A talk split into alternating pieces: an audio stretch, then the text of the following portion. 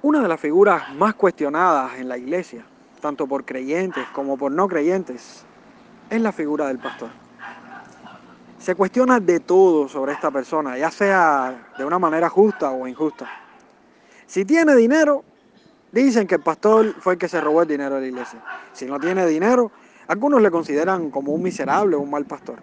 Si es un hombre justo en su trato con las personas, algunos dicen que es un tirano. Pero si es un hombre compasivo, otros le tildan de permisivo. Si dedica gran parte de su tiempo al estudio, entonces algunos dirán que es un teórico intelectual.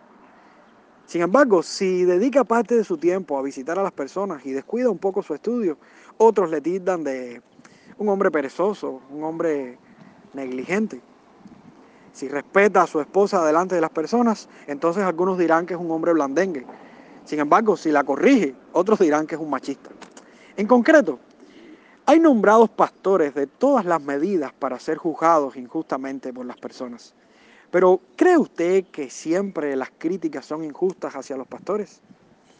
Parte de la mala valoración de las personas hacia nosotros los pastores no será porque nos las hemos buscado por el descuido hacia nuestra profesión. El ministerio pastoral está fuertemente sufriendo una de las grandes crisis en la historia que inevitablemente decantan en la inconformidad de las personas por ser mal pastoreadas. Hoy se violan en muchos lugares los requisitos que definen a un pastor. Aún desde el momento en el que él responde a su llamado, las características que debe reunir según la Biblia para ser pastor, las personas que le deben escoger y hasta las funciones que éste debe cumplir. ¿Te gustaría saber cómo debe ser un pastor? ¿De qué manera podemos evitar tantas frustraciones en el área pastoral? Hermanos, vayamos a la Biblia. En la Biblia hay suficientes argumentos. Ella es suficiente. No necesitamos nada ajeno a ella para saber y para poder definir quién es un pastor y cuáles son sus funciones. La psicología, la sociología, el humanismo, Todas estas corrientes filosóficas han entrado de tal manera a las iglesias que hoy en día es muy difícil saber definir quién es un pastor según Dios. Le hemos dado más lugar a las ciencias sociales, le hemos dado más lugar a lo que opina el mundo y a lo que define el mundo sobre el liderazgo, que hemos olvidado lo que realmente la Biblia define cómo debe ser un pastor especialmente una de las barreras que por mucho tiempo puse delante de mi llamado pastoral para no ejercerlo, era la decepción que en mi encuentro con distintos titulados pastores sufrí en mi crecimiento cristiano. Pero hoy estoy aquí, hoy estoy aquí y como hombre, como hombre indigno, me ha tocado pasar mi cuello sobre la guillotina de la santidad de Dios, porque he de ser juzgado a la luz de la escritura como pastor de una iglesia local. Que el Señor perdone mis pecados y me ayude a no ser un fanfarrón que anuncia la palabra de Dios sin hacer nada por cumplirla. Creo que el texto de hoy es muy importante porque no solo habla a nosotros los pastores, sino que es una inspiración, es un aliento a aquellos que deben escoger a sus pastores, orar por sus pastores, bendecir a sus pastores económicamente, sujetarse a sus pastores. ¿Serán nuestros pastores hombres aprobados por Dios en su palabra?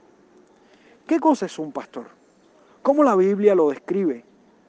¿Qué debemos saber para poder reconocer a nuestros pastores si están haciendo lo correcto o no? ¿Cómo puede una iglesia reconocer si su, si su papel se está ejerciendo correctamente? Bueno, quiero compartir el texto hoy de Primera de Pedro, capítulo 5, versículo del 1 al 4, donde en este texto se describe uno de los colores del abanico que la Biblia expone sobre los pastores. Por supuesto que no es el único texto que describe la vida de los pastores, pero es un texto que nos puede ayudar, entre los otros, a poder tener una cosmovisión bíblica sobre lo que debe ser un pastor y cómo debe vivir. Dice la escritura en Primera de Pedro capítulo 5, versículo del 1 al 4. Ruego a los ancianos que están entre vosotros, yo anciano también con ellos y testigo de los padecimientos de Cristo, que soy también participante de la gloria que será revelada. apacentad la grey de Dios que está entre vosotros, cuidando de ella, no por fuerza, sino voluntariamente, no por ganancia deshonesta, sino con ánimo pronto, no como teniendo señorío sobre los que están a vuestro cuidado, sino siendo ejemplos de la grey. Y cuando aparezca el príncipe de los pastores, vosotros recibiréis la corona incorruptible de gloria.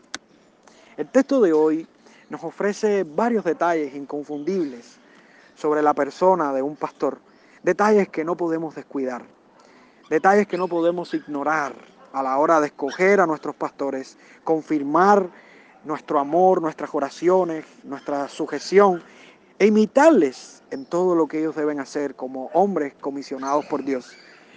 El texto de hoy nos muestra la identidad de los pastores, también nos muestra el mandamiento hacia los pastores y también nos muestra el premio que recibirán los pastores. Entonces vamos a desarrollar estas tres ideas que les he mencionado ahora mismo. La identidad de los pastores, el mandamiento de los pastores y el premio de los pastores. La identidad de los pastores. El texto comienza diciendo, ruego a los ancianos que están entre vosotros, yo anciano también con ellos y testigo de los padecimientos de Cristo, que soy también participante de la gloria que será revelada. ¿A quién se le escribe directamente aquí? Específicamente aquí se le está hablando directamente a los ancianos. ¿Quiénes eran los ancianos?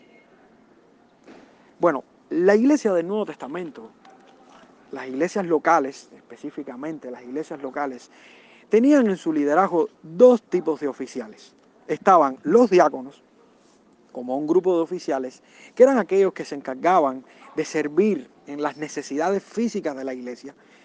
Todos los cristianos estamos llamados a ser diáconos, pero no todos estamos llamados a ser diáconos como oficiales dentro de la iglesia. Si leemos el libro de Hechos y si leemos las cartas pastorales, nos damos cuenta de que los diáconos que, que servían como oficiales dentro de la iglesia tenían ciertas características que no tenían los demás hermanos de la iglesia. Pero también encontramos un segundo grupo, que es el grupo que vamos a hablar hoy, que es el grupo de los ancianos. ¿Y quiénes eran los ancianos? ¿Qué hacían los ancianos? Los ancianos eran los encargados de la enseñanza y del gobierno de la iglesia.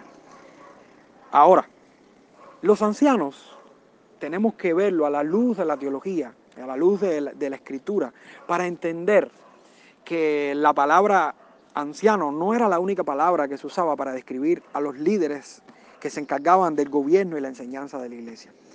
De modo que debemos comprender que hay cuatro palabras que se usaban, que se usan en el Nuevo Testamento para describir quiénes son estos ancianos, para identificar a estos ancianos.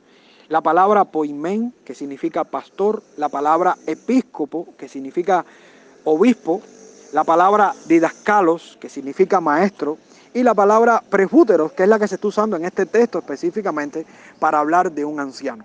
Estas cuatro palabras, cuando nosotros las conocemos y, llegamos a complementar una con la otra, de, esa unión es de donde sacamos la identidad de un pastor en el Nuevo Testamento. Poimen, por ejemplo, es la misma palabra que se usa para pastor de ovejas, pero también la Biblia la usa para pastor, pastor de la iglesia. La función de este pastor es curar, asistir, conducir a los pastos, a las aguas, a sus ovejas. De ese mismo modo el pastor lo hace con, con el rebaño de Dios, con la iglesia. Él la cura, la asiste, la lleva a la comida sólida que ellos deben comer. Este es un hombre tierno que trata al pueblo de Dios amablemente y con cuidado. Y esta es una característica muy distintiva de esta palabra. Este promueve la sanidad del rebaño. Como mismo el pastor de ovejas arrancaba las espinas en, las, en la piel y en, en, los pelos de las ovejas, como mismo las vendaba, como mismo las curaba de los lobos, de esta misma manera el pastor es responsable. También la palabra episcopo, que significa vigilar, observar, que es la misma palabra que se usa para obispo en el Nuevo Testamento. Era, es, la, es una de las palabras que describe la función del pastor, o sea, su identidad. Un episcopo una persona que era una persona que vigilaba en una muralla, cuando las murallas que rodeaban las ciudades en los tiempos bíblicos, en esas murallas se situaban personas que vigilaban que el enemigo no entrara a invadir la muralla, pero también vigilaban de que dentro de la muralla no hubiese un incendio o un problema. Ellos eran los encargados de vigilar, estar al tanto de todos los peligros externos y los peligros internos. De esta misma manera, un pastor es responsable, responsable de guardar, de proteger la iglesia que el Señor le encomendó. De esta misma manera vemos cómo en su cautela, en su escrutinio, en su sensibilidad, el pastor puede percibir cuando se acerca una falsa doctrina, cuando hay desorden dentro de la iglesia y ahí él está vigilando, atendiendo a todas estas cosas que pueden alterar el orden dentro de la congregación. También está la palabra didascalo, que es la palabra para maestro. Y aquí vemos al pastor cumpliendo su función, una de sus funciones principales. De hecho, es una característica indispensable de un pastor. ¿Sabe usted que todos los maestros no son pastores. Sin embargo, todos los pastores sí son maestros. La palabra maestro está muy ligada al oficio pastoral en el Nuevo Testamento. Un pastor que no sepa enseñar no es pastor. Así que debemos entender que este hombre de Dios es un hombre dedicado al estudio de la palabra del Señor. Por eso los apóstoles decían y encomendaron a los, a los diáconos para ellos poder dedicarse a la oración y al estudio de la palabra y a la predicación de la palabra. Un pastor que es maestro es un hombre que estudia la palabra del Señor, es un hombre que se dedica a predicar la palabra y enseñar la palabra del Señor. No es posible que alguien sea un pastor y no pueda predicar la palabra del Señor. No califica como pastor. También vemos la palabra presbúteros, que es la palabra que se está usando en este texto, anciano. La palabra anciano en el término judío, o sea, se consideraba un anciano alguien que fuera mayor de 50 años. Un hombre que ya entraba en su edad adulta, en su edad donde comenzaba la vejez, y era un hombre maduro. Pero ¿qué pasa? En el Nuevo Testamento, esa misma palabra para los pastores tomó una connotación un poquitico diferente, porque nos damos cuenta que en el mismo Nuevo Testamento hay pastores menores de 50 años. Si vemos a Timoteo, cuando fue llamado al ministerio, nos damos cuenta de que tenía menos de 50 años porque era un hombre joven, según los términos bíblicos, según el contexto. Entonces vemos aquí como el, el anciano como pastor, o sea, el anciano como líder de la iglesia, no necesariamente es un hombre mayor de 50 años, pero sí es un hombre maduro en la fe, un hombre digno de imitar, un hombre que gobierna bien la iglesia. Entonces, si unimos estas cuatro palabras, y unimos los sentidos que tienen estas cuatro palabras, nos damos cuenta de que un pastor es alguien que protege el rebaño, es alguien que vigila, es alguien que enseña, es alguien que es maduro en la fe. Y si vemos las características que nos ofrece Timoteo y Tito en sus cartas, o sea, de Pablo, nos damos cuenta de que un pastor no es cualquier persona. Un pastor es alguien especial, es alguien digno de imitar es alguien comisionado por Dios con características distintivas, de hecho características que no incluyen a las mujeres. De hecho, si nosotros vemos aquí en el texto, aquí se está refiriendo a los ancianos en género masculino. Y si vemos en la Biblia, en todos los términos que se usan para referirse a pastor en el Nuevo Testamento, nunca se está refiriendo a una mujer. Hay un solo texto que habla de ancianas porque la misma palabra presbútero, que es la que se usa para anciano, se usa para anciano de edad, pero también como anciano de pastor. Y el contexto define de quién se está hablando. En el caso de, en el único caso que se habla de ancianas, es en el caso de una mujer mayor que enseña a la mujer eh, joven a ser casta y, las características que debe tener una mujer. En el plano de discipulado es donde la mujer se habla de anciana, pero pastoras no existen en la Biblia, no existen mujeres pastoras, sí mujeres que sirven a Dios, sí mujeres que, que hacían labores bíblicas, mujeres dignas de imitar, pero pastores eran hombres y no cualquier hombre, hombres específicos con características específicas. De hecho, también aquí por el texto, el texto nos dice ancianos que están entre vosotros. Y es un texto que refiere a la pluralidad, a la, eh, al pluripastorado, un grupo de pastores. Las iglesias en el Nuevo Testamento no estaban conformadas por un solo pastor, cada iglesia. Existía el pluripastorado, varios pastores dentro de una iglesia que no tenían rangos entre sí, pastores que tenían igualdad en gobierno, pastores que se sujetaban los unos a los otros, pastores que se sujetaban al gobierno de la iglesia y a la disciplina de la iglesia en caso de que tuvieran que ser corregidos, hombres que eran humildes y hombres que tenían una igualdad en cuanto a, su, a sus funciones dentro de la iglesia. El texto nos enriquece en esto y nos da aún un filtro mayor de quién era un pastor y la identidad de un pastor en el Nuevo Testamento. El texto comienza diciendo, Pablo, les ruego, les ruego. Y la palabra ruego aquí significa una invitación, una súplica o una consolación de parte del apóstol Pedro. El apóstol Pedro quien les está rogando a los ancianos, les está rogando que estén, eh, aquellos que están dentro de la iglesia,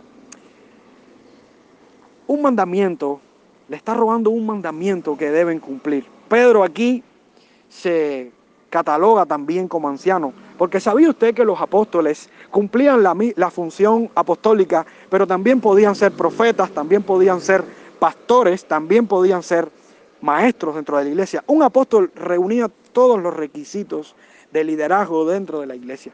Y aquí vemos el apóstol Pedro poniéndose a la par con sus pastores. Debido al contexto de la persecución y la exhortación del texto de la semana pasada, es de esperar que si vienen pruebas sobre la iglesia, los ancianos son los primeros en ser afectados por estas pruebas. De hecho, en este contexto de la iglesia se había desatado una persecución y la persecución estaba dirigida específicamente y principalmente a los líderes de la iglesia. El apóstol Pedro como anciano se identifica en su vínculo afectivo, en su compañerismo, en su respeto hacia sus hermanos, a sus siervos, a, sus compañeros de combate, de lucha. Por eso el apóstol se propone en, este versículo 1 que ser un testigo de los padecimientos de Cristo y un participante de la gloria que será revelada. Él está diciendo que es un testigo de los padecimientos de Cristo. Pedro fue un testigo ocular de estos padecimientos. ¿Quién como, Pedro para decir que él vio a Jesús morir, que él vio a Jesús sufrir, que él vio a Jesús padecer por sus pecados. Pero también Pedro estaba viviendo en su carne propia lo que significaba ser un fugitivo, lo que significaba ser un hombre perseguido por el Evangelio. Pedro había experimentado los golpes por ser cristiano. Pedro había experimentado la cárcel por ser cristiano. Pedro era un hombre que experimentaba, que era testigo tanto ocular como presencial presencial de los padecimientos de Cristo. Pero también Él habla como un participante de la gloria que será revelada, una gloria que vendrá. Pedro había experimentado en, en pequeñas visiones, eh, o sea, en pequeñas vistas, en pequeñas miradas, la manifestación de la gloria de Cristo. Él vio a Cristo transfigurarse. ¿Qué clase de experiencia? Pedro conoció al Jesús resucitado, pero también vio a ese Jesús ascender y Pedro pudo experimentar esos destellos de gloria tan grandes en la persona de Jesucristo. Pero aquí estamos viendo a Pedro anunciando una gloria mayor, una gloria que será revelada, una gloria que será completa y perpetua para nuestra vida, cuando sea ese momento en el que nuestro Señor Jesucristo descienda del cielo y le veamos y toda rodilla se doblará y toda lengua confesará que Él es el Señor. Un estándar de pastor nos propone el apóstol Pedro a través de su ruego, ese ruego que le hace a los varios ancianos que ejercían su gobierno bajo la autoridad apostólica de los doce, quienes fueron comisionados directamente por Jesucristo para que cumplieran todo lo que Él les había mandado, les era confirmado su misión en esta tierra. Los padecimientos y las glorias de Cristo eran evidentes en todos aquellos que en una actitud firme se habían lanzado en obediencia a la mies la mies es mucha, los obreros son pocos. Benditos aquellos que se han lanzado a la mies. Qué honra para aquellos que de una manera sincera ponen la mano en el arado y no miran atrás. Qué privilegio para las iglesias es tener pastores dignos de la encomienda del Señor, como fieles seguidores de las palabras y de los hechos de Jesucristo. Pero ¿de qué deberían cerciorarse los pastores? ¿Qué debían hacer o tener como fieles hombres llamados por Dios. ¿Cuál es el mandamiento triple que Dios nos está dando en este texto? Dice el versículo 2 y el versículo 3, apacentad la grey de Dios que está entre vosotros, cuidando de ella, no por fuerza, sino voluntariamente, no por ganancia deshonesta, sino con ánimo pronto, no como teniendo señorío sobre los que están a vuestro cuidado, sino siendo ejemplo de la grey. El texto aquí nos da un mandamiento Y el mandamiento es apacentad la grey de Dios que está entre vosotros. Apacentad. Esto es un imperativo. Es una orden que se está dando. Y lo que significa simplemente es pastorear, es vigilar. La encomienda de los pastores, la encomienda de los pastores es pastorear, vigilar. Y ya vimos todo lo que ejerce un pastor, todo lo que significa cada nombre del pastor. Como diría Lenski, es hacer todo lo que requiere el pastoreo. Todo lo que requiere el pastoreo. A veces el pastor tiene que, que coger una guitarra y cantar, pero a veces tiene que ir a visitar un enfermo, pero a veces tiene que predicar un mensaje, pero a veces tiene que llorar con el que llora. ¿Cuántas tareas tiene que hacer un pastor? A veces tiene que coger una cuchara de bañilería y repellar una pared. A veces el pastor tiene que sentarse con los niños de la iglesia y enseñarles ciertas lecciones. A veces el pastor tiene que cumplir la función de un consejero. En fin, el apóstol Pedro nos está dando una orden y es la orden a cumplir todo a lo que somos llamados como pastores. De hecho, el Proverbio 27-23 describe aquí en la función de los pastores. Y mire qué interesante lo que dice. Sea diligente en conocer el estado de tus ovejas y mira con cuidado por tus rebaños. En el término de los pastores físicos, aquellos que, pastorean ovejas, animales, ellos tenían que estar conscientes y conocer cada oveja. Ellos sabían cuando una oveja estaba enferma, cuando no. De esta manera los pastores estamos llamados a conocer el estado de cada una de las ovejas que Dios puso a nuestro cuidado. Es la responsabilidad de un pastor atender a cada una por nombre, conocer a cada una por nombre. El mejor ejemplo lo dio nuestro Señor Jesucristo. Él dijo, yo soy el buen pastor. Y el buen pastor da su vida por las ovejas. El pastor bíblico cura, defiende, busca pastos, rescata del peligro a sus ovejas, las cuida de los lobos. El pastor bíblico llega a tal punto de que si tiene que morir por una de sus ovejas o exponer su vida por el cuidado de una de sus ovejas, lo tendrá que hacer. Precisamente, la iglesia aquí es mostrada como una grey. ¿Qué es la grey? Un rebaño, un rebaño de ovejas. Y estaba leyendo en estos días un libro que se llama La manera de un pastor, muy bonito este libro. Y en este libro el escritor hablaba sobre la inseguridad que tiene un rebaño cuando no tiene un pastor. Y él hablaba de tres, de tres de tres peligros que corre el rebaño. Uno era el temor, otro era la rivalidad y el otro eran las plagas. ¿Por qué, ¿Por qué temor? Dice que las ovejas cuando no tenían a su pastor cerca, las ovejas que no tenían el pastor, estaban siempre paradas en punta de pie, las paticas paradas, siempre eh, observando y vigilando que no viniera el lobo, que no viniera el peligro, con temor. Eran ovejas que no descansan, que no, que no tenían tranquilidad, que el rebaño estaba siempre alterado, siempre en movimiento por lo que no funcionaban correctamente como un rebaño. También había rivalidad entre ellas, porque cuando encontraban un lugar donde había hierba, todas caían en pandillas y toda eh, la manada se peleaba entre sí por el poquito de hierba. Pero también las plagas las invadían, plagas pequeñas, insectos sencillos, insectos, pero que como no tenían un pastor que les quitara los insectos de, la, de las narices y de, la, y de los ojos, con el tiempo se van enfermando y hasta que se contamine el rebaño completo y se pueden morir muchas de ellas. Así mismo pasa en la vida de la iglesia. Un rebaño que no tiene pastor es un rebaño que va a estar en constante temor, que va a estar en, en rivalidad, que va a estar afectado por las plagas. El pastor es necesario en una iglesia. Pero ¿de quién es el rebaño que el pastor pastorea? El texto dice, apacentad la grey de Dios. La grey de Dios, ese de Dios, es sumamente importante en el texto. Porque esto nos tiene que enseñar de quién es el rebaño, de quién es la iglesia. El rebaño que los pastores pastoreamos no es nuestro, amado hermano, es de Dios. Según Hendrickson, el vocablo griego rebaño es un diminutivo y es un término cariñoso que significa el precioso rebaño de Dios que ha sido comprado con la sangre de Cristo. Amados hermanos, nosotros no pagamos nada por la iglesia que estamos pastoreando. Quien pagó todo por la iglesia es Jesucristo. Él es el pastor principal de la iglesia. Él es el jefe de la iglesia. Él es la cabeza de la iglesia. Nosotros los pastores tenemos que sujetarnos a Él como nuestro pastor. Y Él es pastor nuestro como pastor de la iglesia. Nuestro Señor Jesucristo tiene absoluta propiedad de la iglesia. ¿Cómo nosotros los pastores a veces podemos pensar de que la iglesia es de nosotros? La iglesia de fulano, la iglesia de Mengano, no es mi iglesia, no es tu iglesia, es la iglesia de Jesucristo. Sabes que te mueres, me muero y no pasa nada, la iglesia sigue en pie.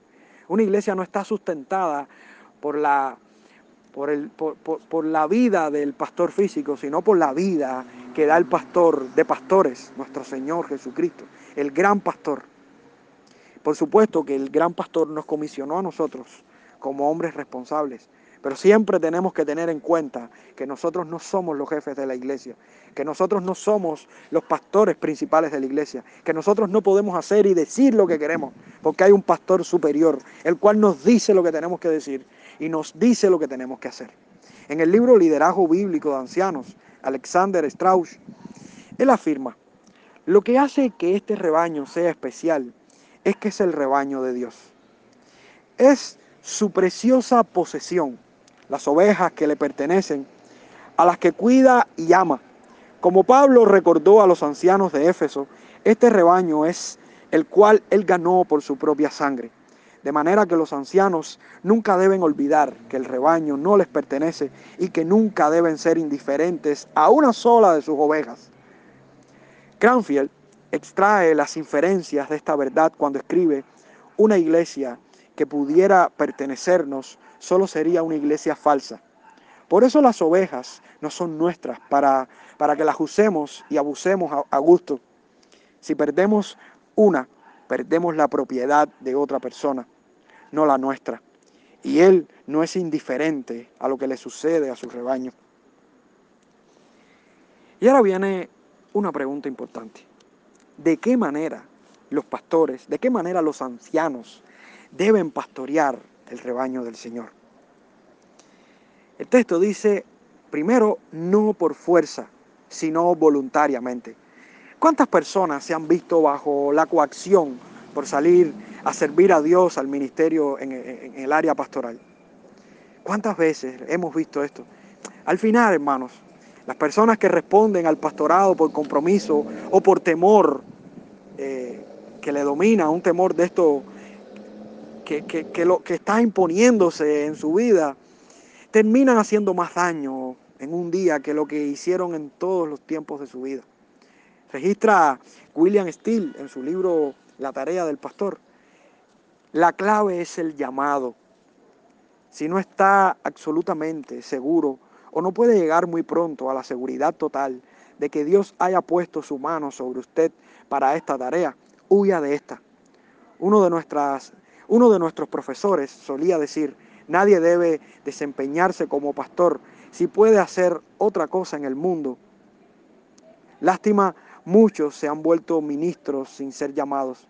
Si alguno quiere ser político, maestro, obrero social o siervo civil de algún gobierno local, ¿de qué le servirá el collar de clero o el título reverendo colgado al lado de su nombre? Triste es tener un pastor que se pasa la vida renegando y quejándose de la profesión que ejerce. Amados hermanos, si Dios nos llamó como pastores, no lo hagamos por fuerza. Entendamos el llamado que Dios nos dio.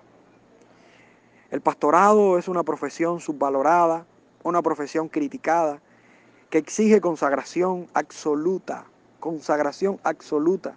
Es mal pagado en la mayoría de los casos trae incomprensiones, desvelos, decepciones. Pero ¿quién que llamándose pastor, que ha sido llamado por Dios verdaderamente, puede dejar de hacerlo por amor y con todo regocijo? Amados hermanos, Dios llama a los pastores. Y una vez que somos llamados y entendemos que hemos sido llamados, el pastor sabe que pastorear es lo que más disfruta en su vida. Esto es un deleite, amados hermanos. Los pastores sirven voluntariamente. Y esto significa estar dispuestos. La motivación nuestra es hacer la voluntad de Dios en obediencia, a pesar de que nos toque una iglesia pequeña, llena de dificultades, aún a miles de kilómetros de nuestra casa. Me inspira la vida de hombres que como misioneros han salido a predicar el Evangelio y han cumplido su función pastoral dentro de tribus y en lugares. Me vienen a mi mente amigos como Mauri, Oxiel. Y yo me pregunto, ¿por qué lo hacen? ¿Por qué se esfuerzan? Simplemente porque Dios los llamó. Y ellos entienden de que esto es un deleite, es un gozo. Y estoy seguro que aquellos que son pastores y han entendido esta gran labor, volverían a hacerlo si volvieran a vivir.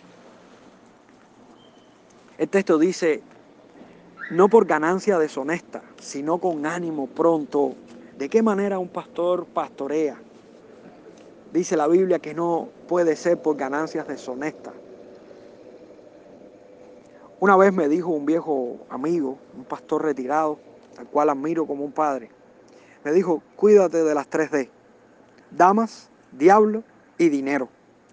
¿Qué peligro nos trae el dinero en el área pastoral. ¿Cuál es el principio de todos los males? El amor al dinero. Todos sabemos esto, pero qué fácil cae una persona en las artimañas de este mal.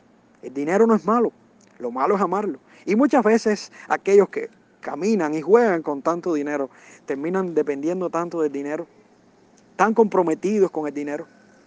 Cuando el dinero es la ganancia de nuestro egoísmo o se obtiene con fines pecaminosos, termina comprometiendo hasta el más importante de los pastores.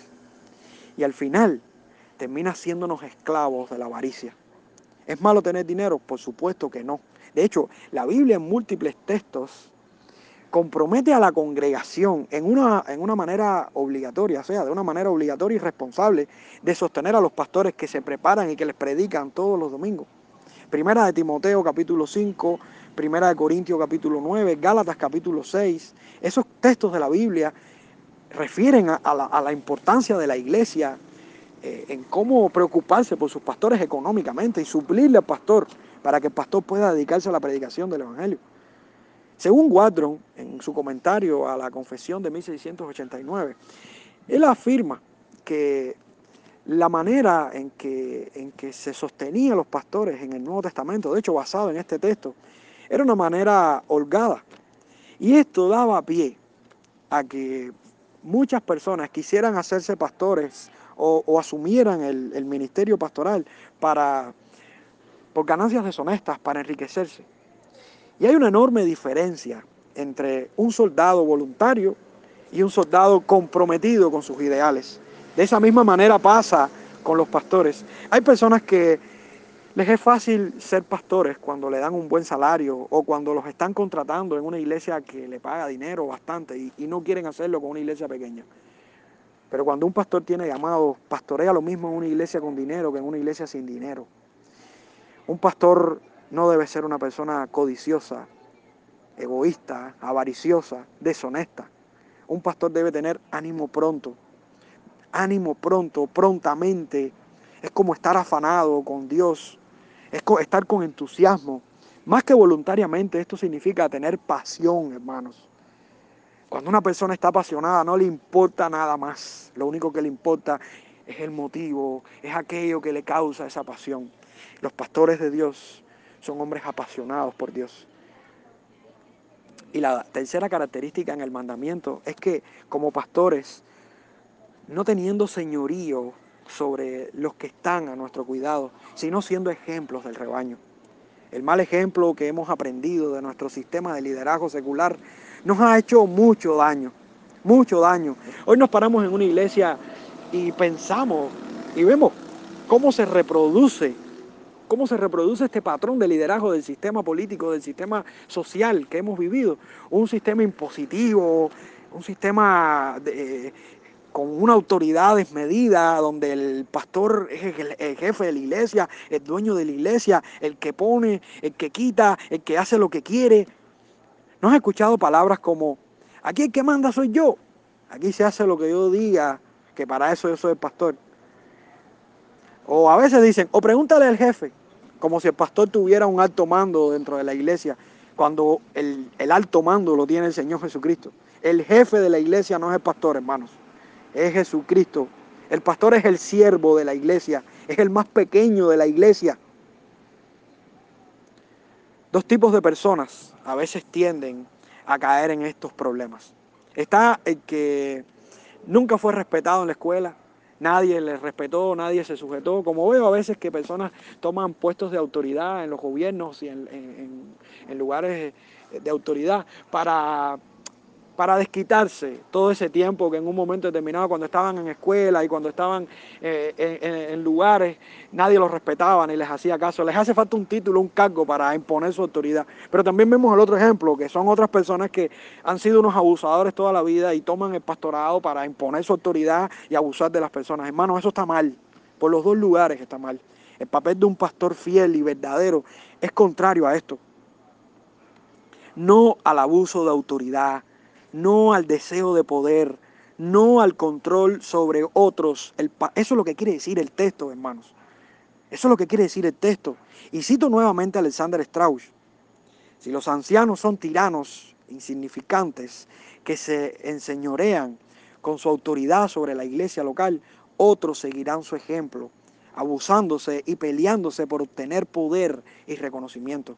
Hermanos, un pastor que es abusador, un pastor que tiene señorío sobre la iglesia, termina preparando personas y las personas que le siguen van a ser de la misma manera. La autoridad espiritual no se reclama, no se impone, se gana con el poder de una vida santa, una vida de ejemplo cristiano. Amados hermanos, tenemos una función muy grande. La iglesia de Jesucristo necesita pastores, pastores que pastoreen el rebaño, hombres con llamado y con voluntad dispuesta a servir en toda humildad, hombres con pasión por las almas y pasión por el servicio, que aún sin esperar nada a cambio por su servicio, lo hacen como si les pagaran un salario muy alto. Hombres santos que entienden en humildad su lugar delante de sus hermanos, viéndoles como iguales y no con aires de gobernante ni con aires de superioridad. ¿Qué será de la vida de aquellos que llamándose pastores no tienen temor de Dios por violar estas importantes verdades de las Escrituras? Pero qué gozo sentirán aquellos pastores que al final de su tiempo en la tierra recibirán el mejor de los galardones por el gran príncipe de los pastores. El premio para los pastores, el premio para los pastores lo vemos en el versículo 4 y esta es la tercera verdad del texto. Dice el texto en el versículo 4, y cuando aparezca el príncipe de los pastores, vosotros recibiréis la corona incorruptible de gloria. Es el príncipe de los pastores quien aparecerá un día para premiarnos. Es el príncipe de los pastores. Jesucristo, hermanos, es el príncipe de los pastores, quien tiene un solo rebaño y él es el pastor. Primera de Juan 10, 16 dice, también tengo otras ovejas que no son de este redil aquellas también debo traer y oirán mi voz y habrá un rebaño y un pastor. ¿Qué pastor está por encima de Jesucristo? Él dijo, yo soy el buen pastor. El buen pastor su vida da por las ovejas. Yo soy el buen pastor y conozco mis ovejas y las mías me conocen. Él es nuestro pastor. El término príncipe de los pastores determina en el griego pastor principal. Nadie tiene autoridad sobre sus palabras y mandamientos. Nadie se puede comparar a Él. Nadie puede vivir sin recompensa ante Él. Quien conoce nuestros desvelos y sufrimientos es Él. Él es nuestro pastor. Él es nuestro pastor y nada nos faltará. Él es el gran pastor, el pastor principal al cual tenemos que sujetarnos nosotros. Nosotros los pastores no podemos decir y hacer nada más allá de lo que Él haya dicho. Una vez más, que en una iglesia hay como mínimo dos pastores porque nos damos cuenta de que tenemos un pastor principal, que es nuestro Señor Jesucristo. Y nosotros como pastores tenemos que saber que no estamos solos en la iglesia, que no es lo que nosotros queremos o decimos, es lo que dice Él. ¿Qué harían ustedes si al salir dejan encargado, o sea, salen de su casa y dejan encargado a un amigo con todas las cosas y le dicen, cuídame las cosas de mi casa y nos vamos. Cuando, cuando regresamos a la semana, el amigo de nosotros está golpeado, está lleno de golpes, pero está abrazado a las cosas que le dejamos que cuidara. Y él nos dice, hice todo lo posible por cuidar lo que me dejaste. Me dieron golpes, me asaltaron, me torturaron, pero nunca las dejé. ¿Cómo reaccionarían ustedes, hermanos, ante ese hombre que le cuidó esas cosas? Posiblemente le diéramos la mitad de las cosas. Posiblemente le diéramos un gran premio. De hecho, lo mínimo que pasaría es que ese hombre se volvería nuestro mejor amigo. Hermano, ¿qué premio cree usted que ganaremos los pastores si somos fieles en nuestra tarea pastoral? Dice la Biblia que nuestro premio está basado en la corona de gloria, en esa corona incorruptible, una corona que no se corrompe. Miremos por un momento las coronas que conocemos. Por ejemplo, coronas de, de hojas que se marchitan, coronas de metal que se oxidan, que se pierden, que se rompen, que se las pueden robar. Ahora miremos la corona que nos promete el Señor. Miremos esta corona. Es una corona de gloria. Una corona que no se corrompe, es incorruptible. Por la forma en la que está expuesta la frase corona de gloria en el griego, para aquellos que conocen griego, es un genitivo posesivo. Aquí se exhibe una metáfora y la realidad es que la metáfora no está en la palabra en la palabra gloria, sino en la palabra corona. O sea, la gloria es la realidad del premio que vamos a recibir. Tenemos una gloria, hermano, que nos dará el Señor. La realidad es que los pastores fieles serán expuestos a la gloria que Dios les manifiesta y exhibirá un día por la fidelidad que hemos tenido a Cristo.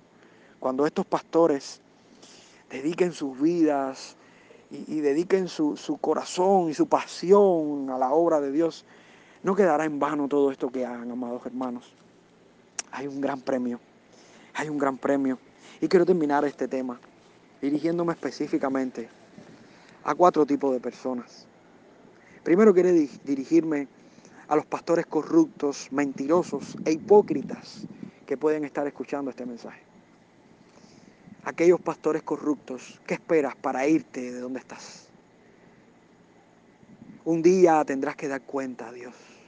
Un día tendrás que compadecer delante del juicio de Dios y ese día no habrá lamento. Hoy es el día para cambiar. Hoy es el día para arrepentirte de tu pecado. Hoy es el día para darte cuenta de que estás siendo un falso profeta y que estás trayendo condenación a tu vida por tergiversar la palabra de Dios. Pastor que me escuchas, y yo diría llamado pastor, ten misericordia de ti mismo, porque cuenta darás. Porque si malo es no haber conocido, más malo es haber predicado el Evangelio y no haberse predicado el Evangelio a sí mismo. Pastor corrompido, ten cuidado, porque hoy estás riendo, pero mañana no, no sabemos lo que va a pasar.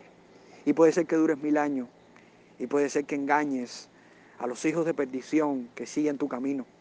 Y puede ser que te conviertas en un falso profeta, de hecho lo eres. Pero el final traerá sus consecuencias. Pero no quiero perder tiempo contigo, porque al final Dios se encargará, se encargará de tu merecido.